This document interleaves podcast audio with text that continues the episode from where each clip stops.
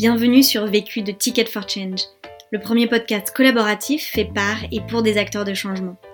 Dans ce podcast, tu entendras des témoignages de personnes qui ont décidé d'utiliser les 80 000 heures de leur vie qu'ils vont passer à travailler pour contribuer à la résolution des enjeux sociaux et environnementaux d'aujourd'hui. Ils te partagent leurs meilleurs apprentissages suite aux succès et galères qu'ils ont vécus. Cet épisode a été réalisé par Gaëlle, une passionnée de rencontres toujours en quête d'histoires inspirantes. Gaëlle a travaillé deux ans dans une ONG œuvrant pour la paix comme coordinatrice nationale jeune pour le développement et la promotion d'une éducation à la paix.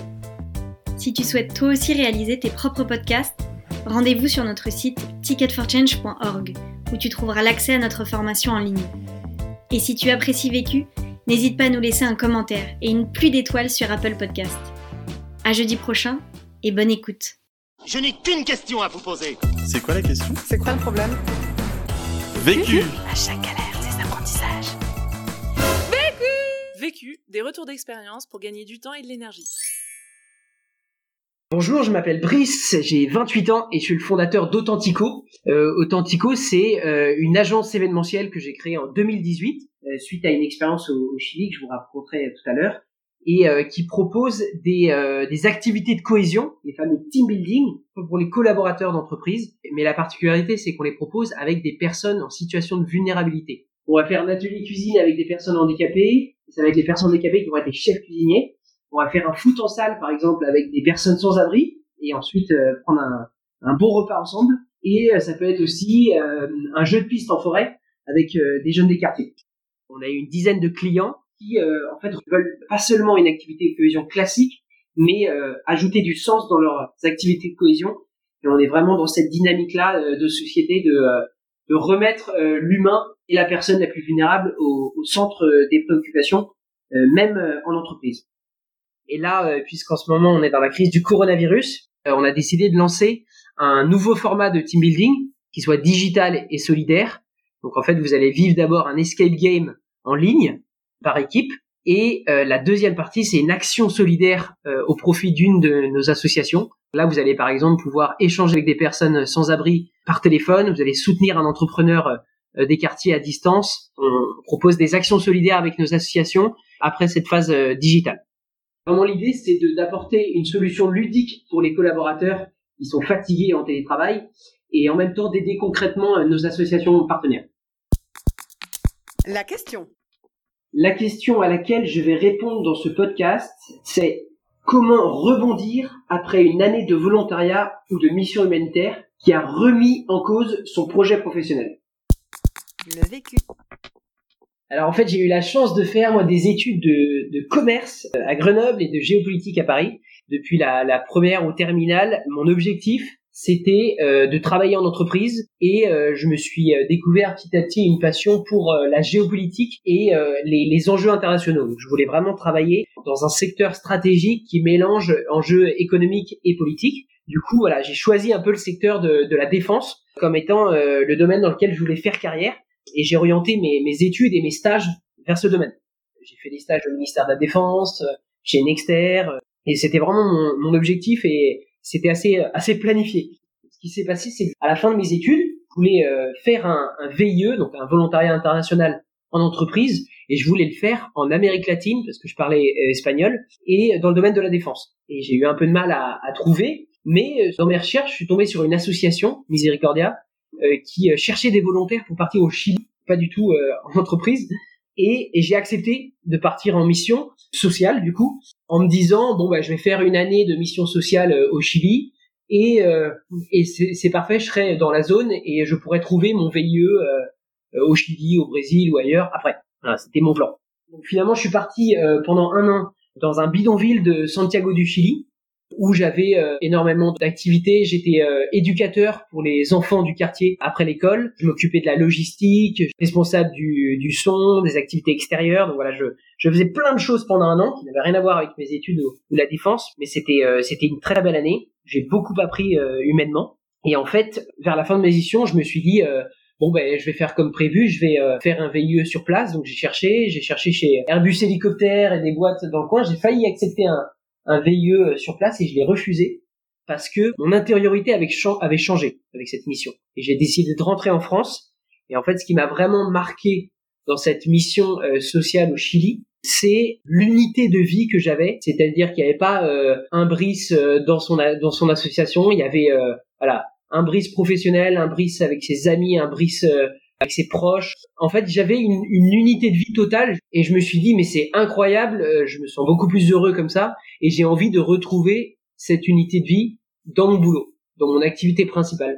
Quand j'étais en stage en entreprise, j'ai fait des stages extraordinaires, j'étais trop content, mais c'était euh, peut-être 10% euh, ou 20% de ma personnalité. Alors que dans cette année de mission, c'était 80 euh, à 100%. À la fin de la mission, en fait, je me sentais tiraillé entre mon projet professionnel d'avant et ma nouvelle aspiration intérieure, puisque j'avais ce projet professionnel avant de partir, et que vers la fin de la mission, je sentais que tout avait explosé, ou en tout cas, beaucoup de choses étaient remises en cause. Alors à mon arrivée en France, en fait, j'étais paumé, touché par ce que j'avais vécu en mission au Chili auprès des plus pauvres de la planète, mais je savais vraiment pas mettre des mots dessus, donc j'étais un peu euh, choqué en, rentrant et, et, plus habitué à la société française. là, je me sentais en décalage par rapport à, à, à ma vie d'avant. Premier apprentissage. Alors, mon premier apprentissage, c'est accepter de ne rien faire du tout en rentrant et de se retrouver avec soi-même. Quand je suis euh, arrivé à Charles de Gaulle, la première chose qui m'a frappé, c'était vraiment le l'activisme que je pouvais retrouver dans mon propre pays. Et euh, j'étais un peu paumé. Je sentais que tout ce que j'avais construit avant, euh, c'était un peu effrité. J'avais vécu une année de mission super forte au service des, des, plus vulnérables et je me suis dit mais c'est pas possible en France ils sont flous. J'avais du mal à reconnaître un peu mon, mon propre pays. En fait, je me souviens à ce moment-là que j'avais pas envie de voir grand monde j'avais beaucoup de tumulte à l'intérieur, j'avais pas envie de voir grand monde, même pas envie de voir tout de suite mes, mes amis. Je suis allé me terrer chez mes parents et je me suis dit allez je me donne deux trois semaines. Euh, finalement en fait cette période a duré euh, deux mois je crois. Je faisais un peu de sport, euh, je lisais, je parlais beaucoup avec mes parents. On m'avait dit quand tu pars en mission à l'étranger humanitaire, il faut à peu près la moitié du temps de ta mission pour te retrouver et pour retrouver une bonne dynamique.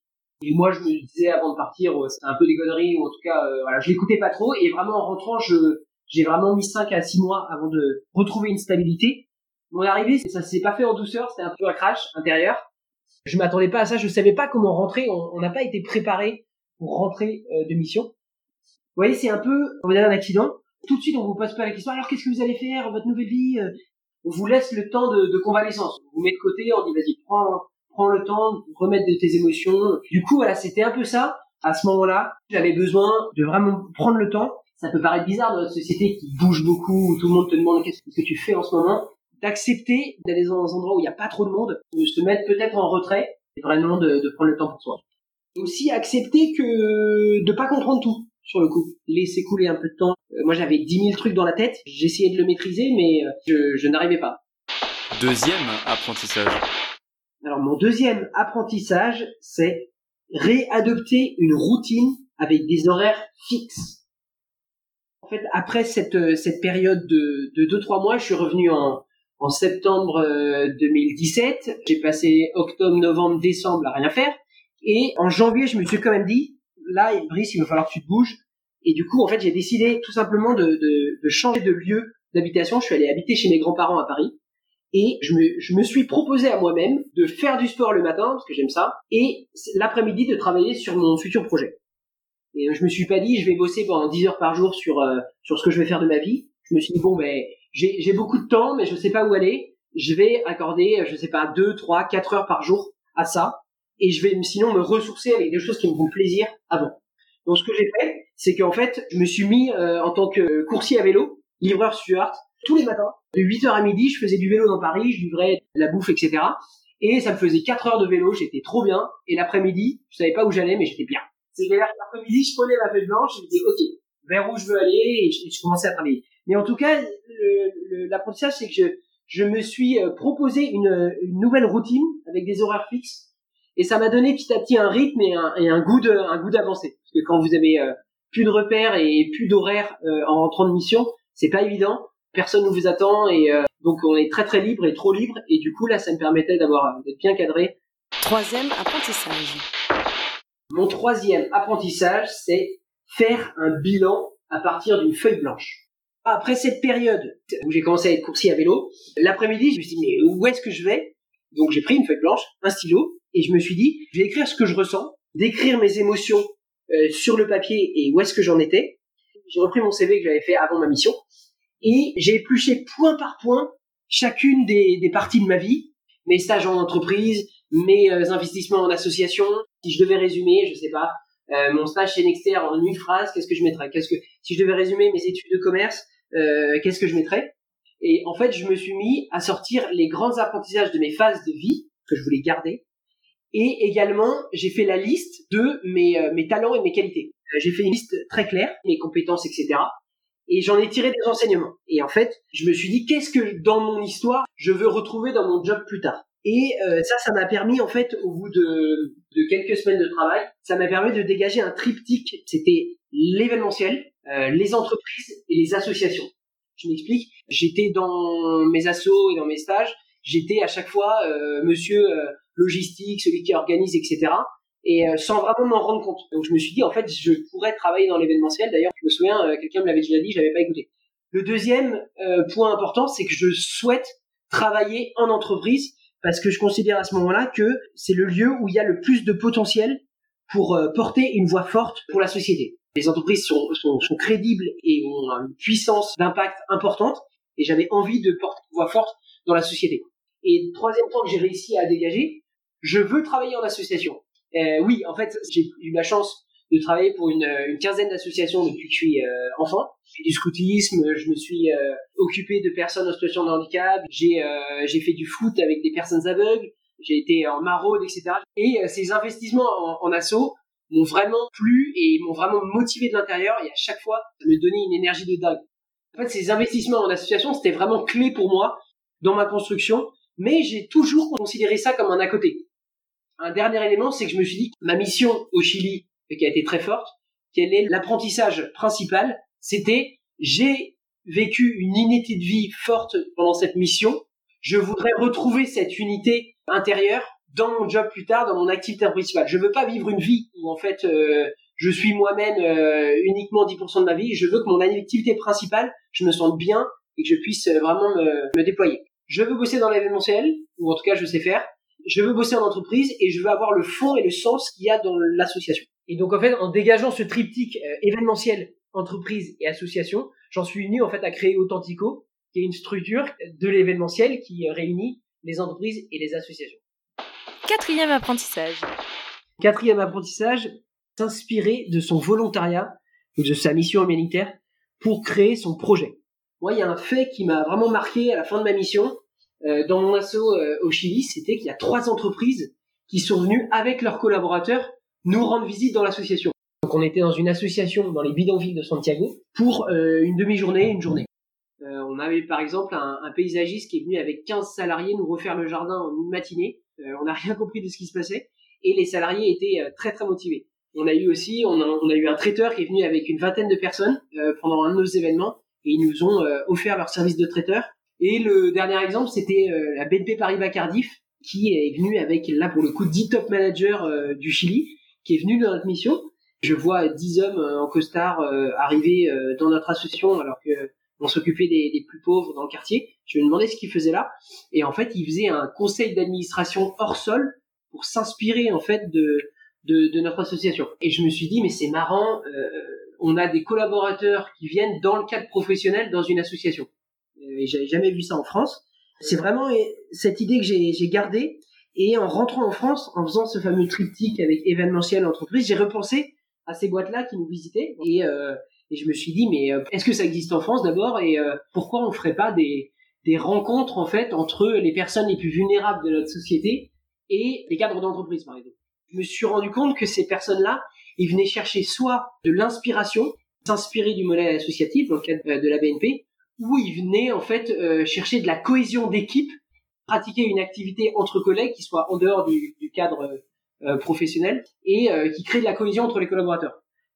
Derrière cette euh, recherche, il y a vraiment une recherche de sens et du coup, moi, avec Authentico, j'ai décidé de d'apporter une réponse en fait à la quête de sens des salariés en entreprise.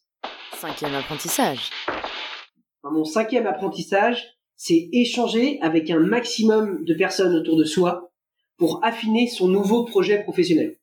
Après cette phase, j'ai décidé de monter à Paris et de euh, faire du sport et de commencer à réfléchir. Je me suis dit, bon, il est venu le temps où je sais à peu près euh, des grandes lignes où, où je veux aller. Euh, j'ai des idées, il faut que je les confronte. Et donc en fait, je me suis mis à faire des entretiens réseau avec les professionnels de mon ancien secteur, la défense, et du mon futur secteur, l'événementiel, pour confronter mes nouvelles idées et savoir quelle est la richesse de le- leur métier. Donc ça, c'était euh, une première chose. Je me suis mis aussi à reparler à mes proches de ce que je voulais dans le fond. C'est-à-dire que j'avais eu du mal à exprimer avant ce que je ressentais. Là, je me suis mis à reparler à mes proches de mon projet professionnel, de la suite. Donc j'avais aussi ce point de vue euh, plus plus perso. Et troisième élément, et je dirais, en fait, vous allez recevoir beaucoup de conseils euh, de la part de ces personnes. Tout le monde a un avis sur votre situation. Tu devrais faire ci, tu devrais faire ça. Et en fait, c'est mettre, faire le tri un peu dans ces conseils. C'est-à-dire mettre ces conseils en perspective avec les aspirations, les nouvelles aspirations que vous avez au fond. Par exemple, je voulais travailler dans l'événementiel, mais je connaissais rien, j'avais jamais travaillé dans ce domaine. Donc je me suis dit, je vais monter une boîte d'événementiel et je disais ça euh, à, des gens. Et je me souviens un, un responsable d'agence qui m'a dit, euh, non, non, mais c'est pas le bon moment, tu devrais travailler 5 ans dans notre boîte ou dans le secteur, te faire de l'expérience et ensuite euh, lancer ta boîte. J'ai parlé de ce conseil-là à des entrepreneurs en disant qu'est-ce que t'en penses? Est-ce qu'il faut que j'attende 5 ans? Et je sentais moi personnellement que c'était le bon moment pour moi de monter ma boîte parce que je revenais de mission, j'avais pas d'attache, alors que j'étais pas sûr que 5 ans plus tard je, je puisse le faire. Donc j'ai décidé en fait de ne pas suivre ce conseil et pour l'instant ça a été bénéfique parce que euh, voilà, j'ai réussi à créer Authentico et que et que pour l'instant ça fonctionne. Donc euh, rencontrer un maximum de, de personnes, de raconter ce qu'on a dans le fond, notre nouveau projet professionnel, de vraiment euh, prendre tout ce qu'on vous dit et décider de faire le tri entre ce que vous prenez et ce que vous estimez euh, n'est pas adapté à votre nouvelle euh, situation. Conseil. Pour gagner du temps. Conseil pour gagner du temps, c'est vraiment de, de s'entourer tout le temps et de demander de l'aide très régulièrement sur tout, tout ce que je sais pas faire pour faire accélérer les choses et ne pas rester bloqué. Conseil. Pour gagner de l'énergie. Mon conseil pour gagner de l'énergie, c'est vraiment de faire du sport, c'est ma ressource. Je pose deux plages par semaine de sport et j'y déroge pas. Ça me permet de rester euh, concentré et équilibré. L'autre question. Donc la question que je me pose aujourd'hui, c'est ce vent solidaire puissant qu'on a constaté pendant le, le coronavirus. Est-ce que ça va s'essouffler euh, ou est-ce que ça va se poursuivre, s'amplifier? En tout cas, avec Authentico, euh, on y croit et on a vraiment à cœur de remettre la vulnérabilité et les personnes les plus vulnérables au centre de- de- des préoccupations des entreprises. Vu. Vécu. Vaincu. Pour plus de vécu, clique vécu.org. Je voulais te dire, euh, sais, on, on, a tous nos petits problèmes. Vécu by Ticket for Jane.